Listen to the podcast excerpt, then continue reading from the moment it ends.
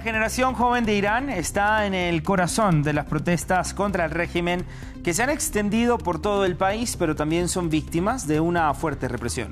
Durante los recientes disturbios, las fuerzas de seguridad iraníes mataron al menos a 34 jóvenes y adolescentes. Sin embargo, esta generación sigue desafiando a las autoridades protestando contra la República Islámica Conservadora y sus dirigentes.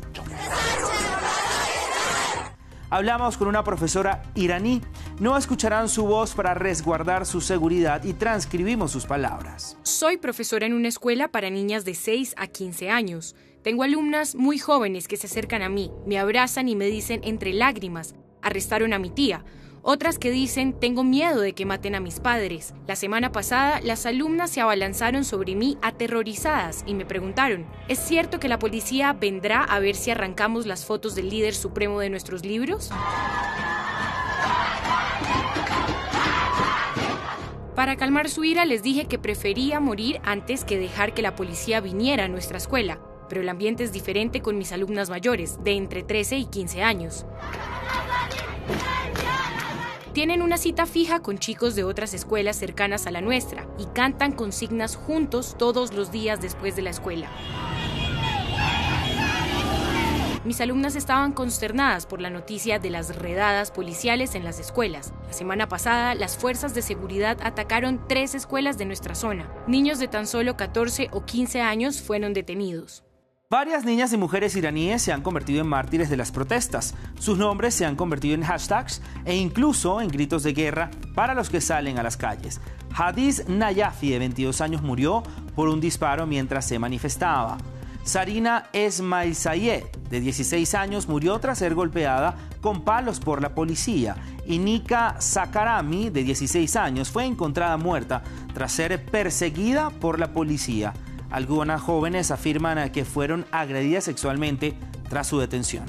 Están molestas con todo lo que ocurre en este país y salen a la calle para mostrar esa rabia. Mis alumnas me dicen que lo que más desean es que se respete su privacidad en el sentido más amplio. Tener novio o novia es parte de la privacidad. La forma de vestir en la calle también forma parte de su privacidad, y por quién votar para ellas también es privacidad y es un derecho fundamental. Mis alumnas me dijeron entonces algo que me rompió el alma. Dijeron, no tenemos miedo de que nos maten, tenemos miedo de que nos violen. Antes del fin de semana, como siempre, les dije, nos vemos la próxima semana, queridas. Y ellas me dijeron, si nuestros nombres no se convierten en un nuevo hashtag como Mahsa Amini, nos vemos la próxima semana, profesora. Me impactó profundamente que jóvenes de 14 y 15 años piensen que pueden ser asesinadas en los próximos días y que estén dispuestas a morir si es necesario.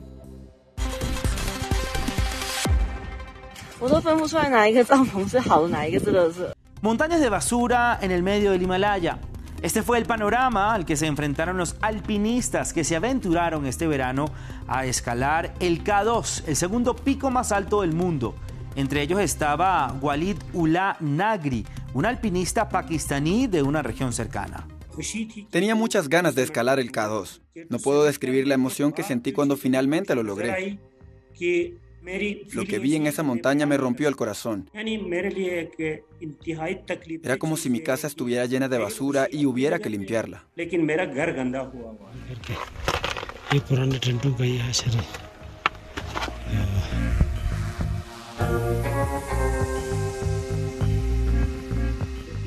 En el campamento 1 hay muchas carpas viejas que se congelaron bajo la nieve, tal vez 20 o 30.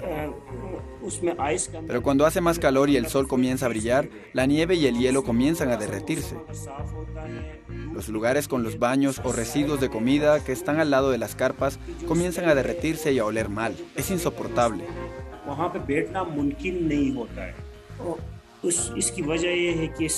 En las expediciones internacionales, cuando los alpinistas suben a la montaña, siempre tienen prisa por bajar una vez que llegan a la cima y a veces se deshacen de sus cosas y las tiran para ir más ligeros al bajar.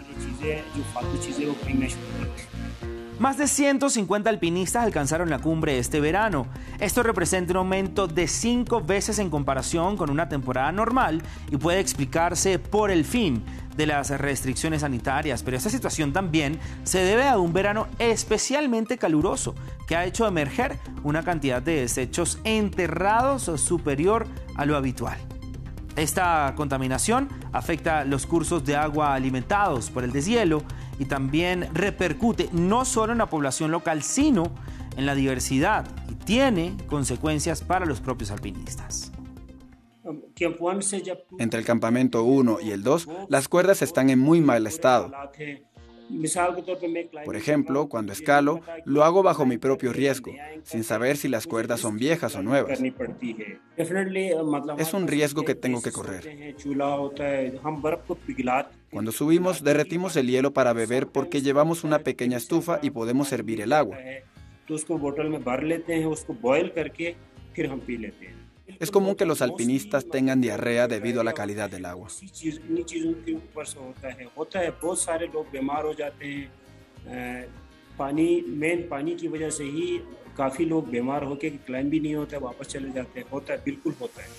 Este verano las autoridades pakistaníes organizaron una campaña de limpieza con los alpinistas. Se recogieron más de 1.600 kilos de residuos en las pendientes del K2. Y de esta manera llegamos al final de los observadores por esta semana. Recuerde que todos nuestros contactos están en la pantalla. Si quiere contactar a nuestro equipo, envíenos sus fotos y videos aficionados. Quizá el próximo observador de France 24 sea uno de ustedes. Hasta pronto.